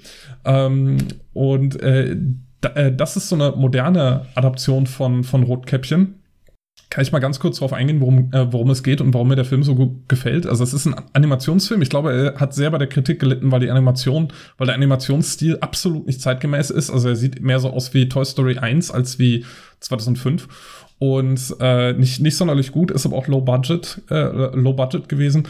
Und es geht darum, dass äh, die, äh, am Anfang steht die klassische Rotkäppchen-Geschichte, also äh, mehr oder weniger ohne die Brutalität und so. Der, der Wolf verkleidet sich nur als Großmutter und ähm, hat die Großmutter äh, scheinbar gefesselt im Wandschrank äh, versteckt und hat äh, einfach so, so, so ein Pappschild, wo, wo äh, das Konterfei der Großmutter drauf ist. Und äh, das Rotkäppchen kommt dann eben in die Hütte und ähm, äh, dann äh, äh, stellt äh, Rotkäppchen fest, das ist gar nicht ihre Großmutter, sondern äh, der böse Wolf. Und was macht sie dann? Sie ruft die Polizei. Und die Polizei ermittelt dann, wie konnte es dazu kommen und interviewt nach und nach Rotkäppchen, den Wolf, den Holzfäller und die Großmutter und erfährt so vier verschiedene Varianten derselben Geschichte, die sich alle nicht widersprechen, die sich dann aber so nach und nach aufbauen. Also äh, es, es kommen immer mehr äh, Sachen äh, ans Tageslicht. Ich will es jetzt nicht spoilern, aber zum Beispiel der Wolf ist in Wirklichkeit ein Journalist und er will rausfinden, wer äh, hinter äh, Backwerkdiebstellen äh, äh, steckt und er verdächtigt Rotkäppchen als Nummer eins und ähm, äh, ist deswegen da, um einfach nur äh, investigativ äh, äh, Nachrichten zu forschen, aber Rotkäppchen denkt, er, er, er will sie halt fressen und äh, solche Geschichten und dadurch ist es sehr, sehr spannend aufgebaut für einen Kinderfilm auch, weil es so nonlinear es erzählt aus vier verschiedenen Perspektiven und die Charaktere begegnen sich auch immer alle in jeder Rückblende. Äh, der Film hat ein bisschen das Problem, ohne dass ich jetzt äh, das Ende spoilern will, dass er sehr vorhersehbar ist. Also wenn ihr den Film guckt und ihr habt schon in eurem Leben zwei Filme gesehen, dann wisst ihr, wie dieser Film ausgeht nach einer halben Stunde. Ähm, aber trotzdem, ich äh, finde ihn sehr schön umgesetzt und der ist auf jeden Fall äh, ein Blick wert. Auch in der deutschen Synchronisation hat er mich, äh, hat er mich sehr unterhalten. Also äh, Hoodwinked als so eine moderne Märchenadaption äh, kann man vielleicht dann mitnehmen und dann muss man sich nicht äh, den, den düsteren Versionen des Märchens hingeben. Ich finde das ganz lustig. Es erinnert mich an ich glaube, in der, in, der, in der Schule irgendwann in der fünften, sechsten Klasse haben wir mal so Märchen verkehrt gelesen. Zum Beispiel aus der Perspektive der, ähm, der Hexe aus Hänsel und Gretel, die die jahrelang gespart hat, um sich ein schönes äh, äh, Lebkuchenhäuschen hinzustellen. Und dann kommen auf einmal Kinder und essen das auf. Und das ist alles nur ein großes Missverständnis gewesen am Schluss. Also das, das hat, das gibt es durchaus in diesen Traditionen. Ähm, hier auch nochmal Terry Pratchett ähm, zu erwähnen, der das auch sehr oft aufgreift, diese klassischen Märchengeschichten und die dann aus einem anderen Blickwinkel erzählt sind. Zum Beispiel, dass so die ähm, äh, alte Frau im Wald in der Hütte, die dann zu Unrecht verbrannt wird, ähm, weil man glaubt, es ist eben eine Hexe. Oder äh, ein ganzes Buch von ihm dreht sich darum, wie eine ähm, Hexe, die meint, sie ist die gute Hexe, versucht, das Leben anderer Leute in eine Märchengeschichte reinzupressen. Also der nimmt das auch und parodiert das sehr. Ähm, da wir bei Rotkäppchen gelandet sind, ich, ich würde sehr gerne über diesen Film reden, aber ich habe ihn leider nicht gesehen. Vielleicht muss ich das jetzt endlich mal machen. Ich glaube, es ist ein Film, der meinen Kindern gefallen könnte. Ja, ähm, auf jeden Fall. Genau. Ähm, da will ich kurz einhaken, um das aus der Kinderperspektive von heute zu sagen. Übrigens, meine Kinder, die kriegen keine Märchen mehr vor. Das ist irgendwie ein bisschen vorbei, dass man sich da hinsetzt und Märchen vorliest. Das ist eher dann so, weil, wie Anne vorhin schon sagte, Public Domain, das heißt, Kinderbilderbücher zu machen mit Märchen ist billig. Das heißt, die findet man meistens so, keine Ahnung, Pixie-Bücher kennt man. Daher kennen meine Kinder ähm, Märchen aus so Kompilationen, ähm, Anthologien aus der Bibliothek, aus dem Kindergarten oder eben diese Pixie-Bücher. Das, ich glaube, das allererste Märchen, was ich meiner ältesten Tochter vorgelesen habe, war das tapfere Schneiderlein aus so einem kleinen Pixie-Bücher. Wer Pixie-Bücher nicht unbedingt kennt, wer keine Kinder hat, kennt die nicht unbedingt. Wenn ihr irgendwo in der Buchhandlung mal gegen so eine Figur gelaufen seid, ähm, so, so ein kleiner, weiß ich nicht, so ein kleiner Gnome mit einer roten Mütze, der einen riesigen, äh, eine riesige Schüssel trägt, in der ganz viele kleine Bücher drin sind, die so ein Euro kosten. Das sind Pixie-Bücher. Die gibt man gerne mal so als Mitbringsel kriegt man die oder als Belohnung beim Zahnarzt oder sowas. Und da sind dann auch ganz oft Märchen, äh, Märchengeschichten drin, auch bei der Sendung mit der Maus oder ich hatte es ja vorhin schon mal gesagt, Sandmännchen, so ein Zwei-Minuten-Clip, auch mal gern Märchen, auch jetzt, das hatte ich mal, ähm, das muss ich mal raussuchen, da gibt's moderne Adaptionen von, von Märchen, äh, die das so auf, äh, mit so einem modernen Twist erzählen, die mir sehr gut gefallen hat die auch äh, sehr diverse Figuren da drin haben. Das kann ich gleich mal verlinken, ähm, später nach dem Podcast. Und das sind die Formen, aus denen meine Kinder jetzt Märchen kennen. Um, oder eben die, die Disney-Märchen, wie zum Beispiel Rap Rapunzel, den Film, den finden meine Kinder ziemlich toll. Frozen, da kommt man eh nicht dran vorbei inzwischen. Das ist so, wie Kinder heute Märchen kennen. Und weil wir es jetzt schon von ähm, Rotkäppchen hatten, wollte ich auch ähm, moderne Märchenadaption, eine, die mir sehr gut gefallen hat. Und zwar ist das ein Computerspiel, das nennt sich The Wolf Among Us. Das ist ein Telltale Game. Wer jetzt unter euch weiß, was Telltale Games sind, äh, kann jetzt weghören. Aber für die Leute, die das nicht so unbedingt wissen, Telltale Games sind sehr, wird unter Hardcore-Gamern gestritten, sind das überhaupt richtige Spiele, weil die sind sehr ähm, sage ich mal, interaktionsgering. Ähm, Was man da höchstens mal klicken muss, das sind ähm, Dialogoptionen und dann wird man so durch diese Geschichte geführt. Und je nachdem, was für Dialoge man klickt, landet man auf äh, woanders. Es gibt ab und zu auch mal, wo man etwas schneller reagieren muss. Aber außer jetzt äh, schnell mal äh, einen Buchstaben drücken, muss man meistens nichts machen. Es gibt, ähm, die sind sehr wie so äh, Graphic Novels aufgebaut, basieren auch sehr oft auf Graphic Novels, wie auch The Wolf Among Us. Das ähm, basiert auf einer Comicreihe namens Fables, die ich selber nicht kenne. Also ich kenne nur das Computerspiel.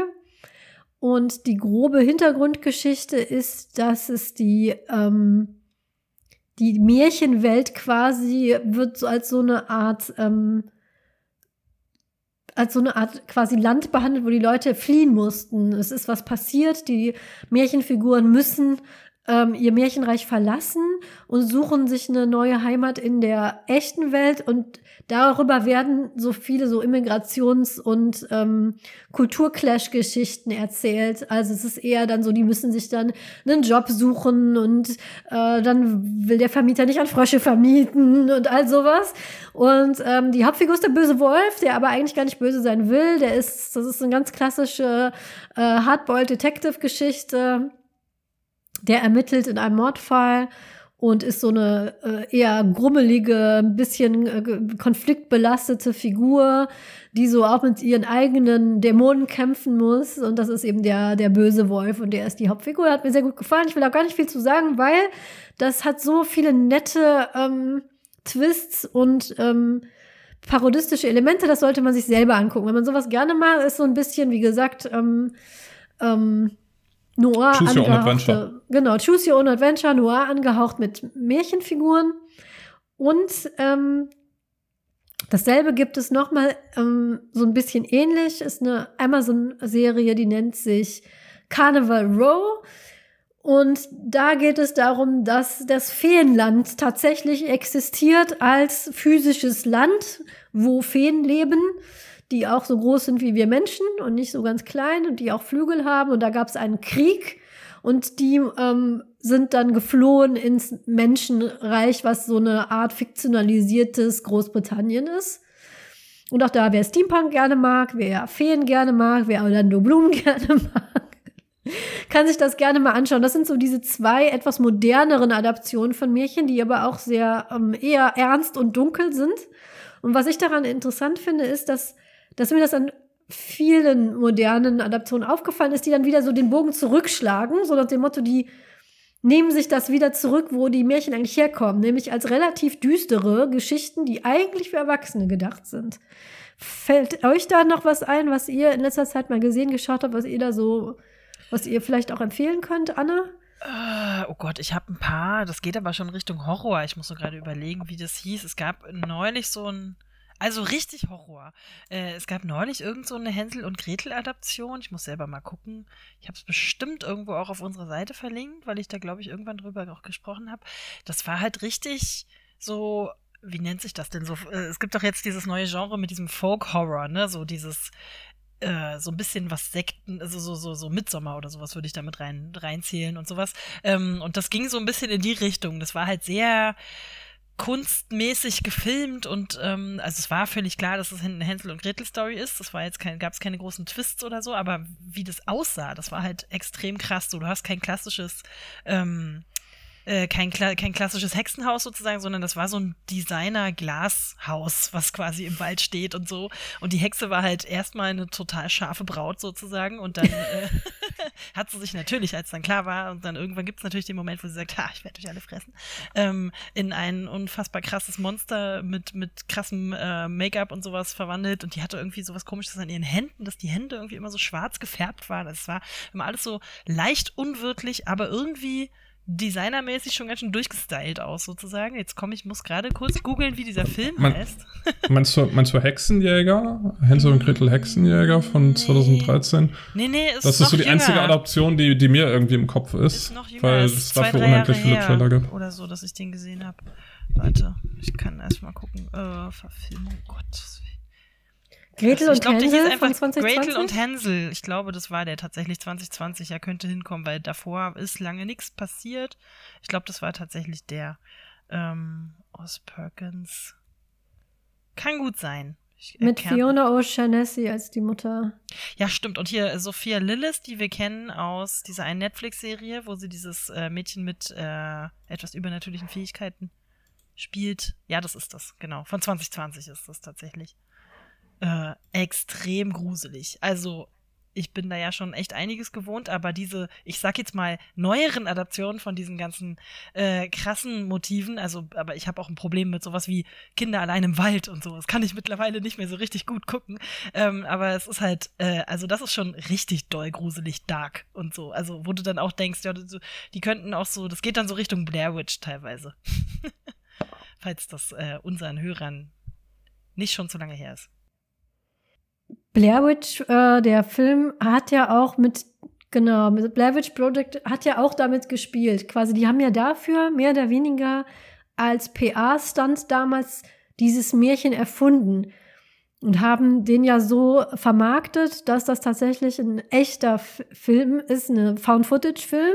Haben wir auch schon in unserer Horrorfilm-Folge haben wir darüber gesprochen, dass der Paul und ich große Fans von Found-Footage-Filmen sind. Das war so einer der aller, allerersten ähm, bekannteren, die quasi die, der Marketing-Gag war, dass das so vermarktet wurde, dass es ein echter Found-Footage-Film ist, den man wirklich irgendwo im Wald gefunden hatte.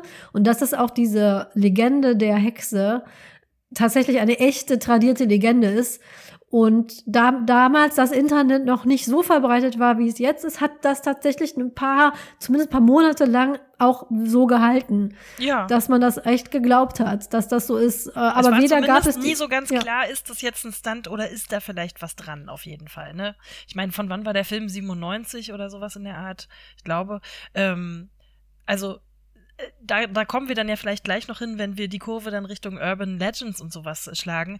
Das ist ja auch immer so eine Sache von wegen, wie vermarktest du das Ganze und wie baust du drumrum diese Legende auf? Und ich glaube, das, was sowas wie Blair Witch, um jetzt mal, das passt natürlich auch sehr gut, weil du da, weil du da halt einfach dieses Hexenmotiv hast, äh, um da jetzt mal dran zu bleiben, war, die haben halt sozusagen jeden Markt, den du dir vorstellen kannst zu der Zeit, der technologisch möglich war, bespielt. Es gab haufenweise Internetseiten, es gab irgendwelche Leute, die Foren vollgeschrieben haben und dann gesagt haben, oh Gott, habt ihr von diesem Film gehört? Gehört und ich kenne wen, der wen kennt, der wen kennt, der wen kennt, der was damit zu tun gehabt hat und so weiter. Und ähm, also es wurden sozusagen an allen möglichen Ecken und Enden abgedeckt, um diesen Mythos irgendwie zu füttern.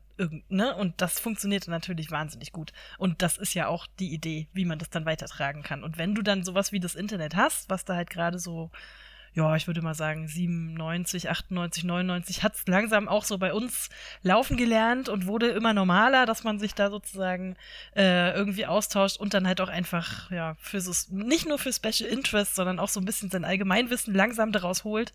Ähm, da genau dann mit sowas da reinzugreifen, finde ich halt schon, das ist schon ganz schön, da hat jemand wirklich einen guten Riecher gehabt, glaube ich. Ja, das, äh, der hat ja auch unglaublich viel Geld gemacht. Der ist, das ist ein totaler Low-Budget-Film gewesen. Ähm, 99 übrigens, 99, ähm, also so okay. gerade so an der Grenze. Ja. Und ähm, ja, sie haben das alles, sie haben das erfunden, sie haben ähm, äh, das alles mehr oder weniger gefälscht, sind da in diesem Örtchen herumgelaufen, haben dann die Leute, die sie interviewt haben, das waren halt alles ähm, Laienschauspieler und ähm, was echt war, war die Reaktion tatsächlich, weil sie den ProtagonistInnen nicht gesagt haben, worum es in dem Film geht, sondern so, ihr dürft jetzt hier so und so viel Geld einkaufen und dann sind wir so und so viele Tage weg. Und ähm, was aber nachts passierte, wussten die selber nicht. Es gab also auch kein Drehbuch.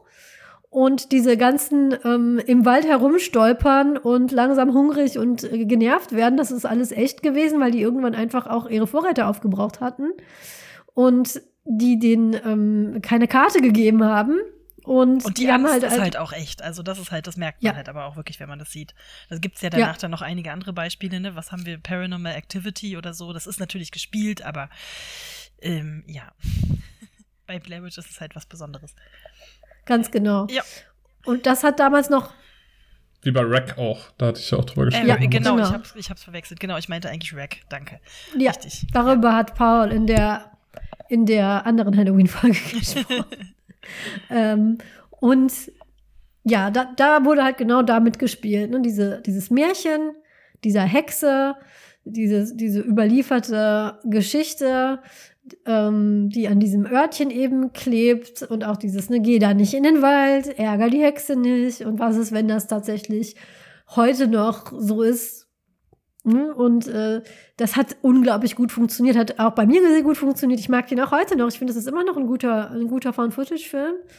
Und ähm, das ist ja nur danach so ausgelutscht worden, weil so viele Leute den nachmachen wollten. Aber an und für sich hat das sehr, sehr gut funktioniert.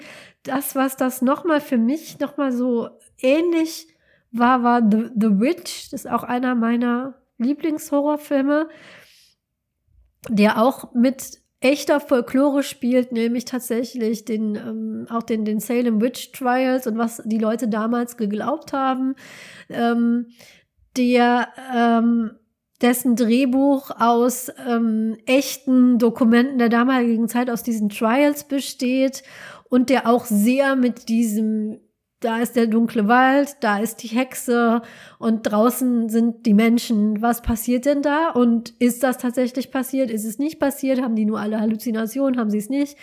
Ähm, auch sehr stark damit spielt, was für mich auch noch zeigt, es funktioniert einfach auch heute noch. Diese ganz klassische Geschichte der dunklen, des dunklen Walds, in dem eine alte Frau wohnt und der, da solltest du besser nicht hingehen. Das Geht auch heute noch. Da kann man auch heute noch richtig gute Filme mitmachen, was ich sehr faszinierend finde, muss ich sagen. Äh, eigentlich wundert es mich nicht so sehr, weil die Ängste haben sich ja nicht wirklich verändert. Also, wenn man wenn es mal ganz runterkürzt sozusagen. Also, ne, die Menschen sind jetzt nicht so sehr anders. Wir sind vielleicht ein bisschen aufgeklärter und haben ein bisschen mehr Technologie und so weiter, aber die Sachen, vor denen die Leute Angst haben, das ist vor 500 Jahren das gleiche gewesen wie jetzt im Prinzip.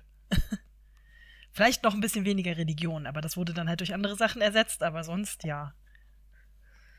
Das ist wohl richtig. Und ähm, jetzt wären wir an dem Punkt, wo wir perfekt eine Brücke schlagen können. Aber wir machen jetzt etwas, was wir uns schon ganz, ganz lange vorgenommen haben. Nämlich immer, wenn wir eine sehr lange Folge hatten, dachten wir, ja, das ist nicht so schlimm.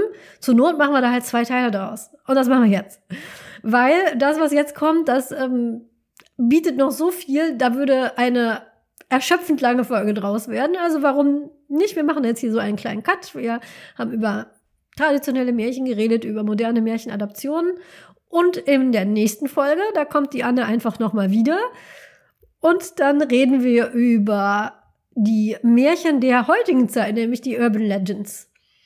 Und bis dahin sagen wir schon mal auf Wiedersehen. Und bevor wir das machen, müssen wir äh, traditionellerweise, sonst hat diese Folge nämlich keinen Titel, uns überlegen, was für einen Gegenstand wir ins Tropenhaus stellen. Und ähm, werden die anderen noch überlegen, kann ich es ein bisschen ausholen, weil eine der äh, tatsächlich in den 80er, 90ern schon moderneren Märchenadaptionen, die ich gelesen habe als Kind, das ist ein Buch, das ich sehr gerne mochte, das äh, nennt sich Die äh, Reiter des eisernen Drachen von Mr. Knister.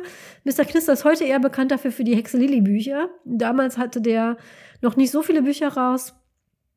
Ähm, ich kann mich an ihn sehr gut erinnern, weil er eine Lesung bei uns in der Buchhandlung hatte und der mir sehr sympathisch war. Der lebt auch immer noch, meine ich. Also äh, Gruß an dieser Stelle.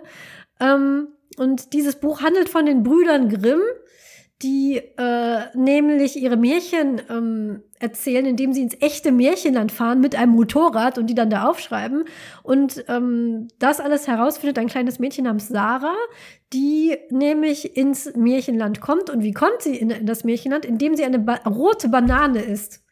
Also sie macht einfach eine Banane auf, die ist knallrot, da beißt sie rein und diese Banane transportiert sie ins Märchenreich. Und ich hätte gerne, ich fand dieses Buch immer ganz toll als Kind und mich hat allein dieses Konzept einer knallroten Banane, die man zufällig im Obstkorb findet und dann kommt man ins Märchenreich, fand ich mir ganz toll. Mein Gegenstand wäre eine knallrote Banane. Okay. Das ist nur ein Vorschlag. Ich, Was ich, habt ihr? Ich hatte, ich habe an was ganz anderes gedacht, nämlich, äh, aber auch an was, äh, was du erzählt hast, ist Angela, nämlich du hast gesagt, dass du in deiner Kindheit dieses sehr, sehr nicht kindgerechte Märchenbuch bekommen hast. Und äh, wir haben so viele Bücher im Tropenhaus, ja. aber wir haben noch kein Buch, was sehr, sehr nicht kindgerecht ist. Deswegen äh, wäre mein äh, Gegenstand, mein Vorschlag für den Gegenstand, das sehr, sehr nicht kindgerechte Märchenbuch. Das nicht jugendfreie Märchenbuch. Das nicht jugendfreie Märchenbuch. Aber das, das, das sperrt uns Spotify sofort. Und du, Anne?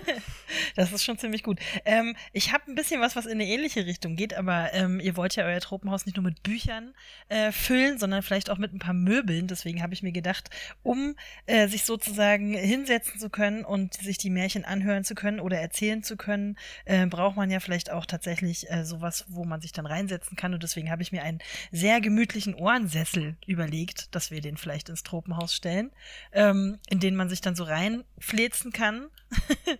Ohren natürlich auch wegen Podcast, du weißt schon, ein bisschen Eigenwerbung oh, muss sein. Ein, ein Ohrensessel. Ja. Das, das, gefällt mir sehr. Ein, ein Ohrensessel mit echten Ohren. Mit echten Nein. Ohren. Oder das mit eingebauten Lautsprechern, wo man oh, dann ja. den, Mär den Märchenstunde-Podcast hören kann. Märchenstunde-podcast.de. Ich wollte es kurz mal pluggen. ähm, und äh, genau, da kann man sich dann sozusagen gemütlich äh, sich zusammenrollen und dann die Bücher seiner Wahl äh, konsumieren. Das finde ich gut. Der hat dann unten direkt so eine, der hat jetzt so einen USB-Hub, da kann man dann sich direkt ja. einpluggen und dann kann man das hören. Oder, so eine Heizdecke noch dran, dran gebaut. Wegen Energiesparen und Natürlich. so, ne? Weil auch hier im Tropenhaus herrschen 17 Grad. wir müssen ja, wir müssen ja sparen. ähm, Achso, so richtig modern. Ich dachte, der wäre aus, aus Lebkuchen. Achso, oder aus ich. Kann man gleich Lebkuchen aufgezeichnet in meinen Notizen und dann habe ich es mir nochmal anders überlegt. man darf dabei auch Lebkuchen essen. Wärst du damit einverstanden, Paul? Ja, natürlich, natürlich. Wir nehmen den Ohrensessel. Dann nehmen wir Sehr den schön. Ohrensessel. Wunderbar. Dann vielen Dank, Anne. Wir sehen uns ja schon ganz bald. Sehen wir ja, uns ja schon wieder. Schon. Und es hat mich sehr gefreut, dass du hier zu uns gekommen bist, um mit uns über Märchen zu reden. Und mit den ähm, Märchen der heutigen Zeit geht es direkt in der nächsten Folge in zwei Wochen an dieser Stelle weiter. Ich bedanke mich fürs Zuhören und auch für eure Geduld während unserer langen Zwangspause. Ich hoffe, ihr lest, hört, spielt was Schönes in der Zeit und passt gut auf euch auf und bleibt gesund. Tschüss. Tschüss. Tschüss.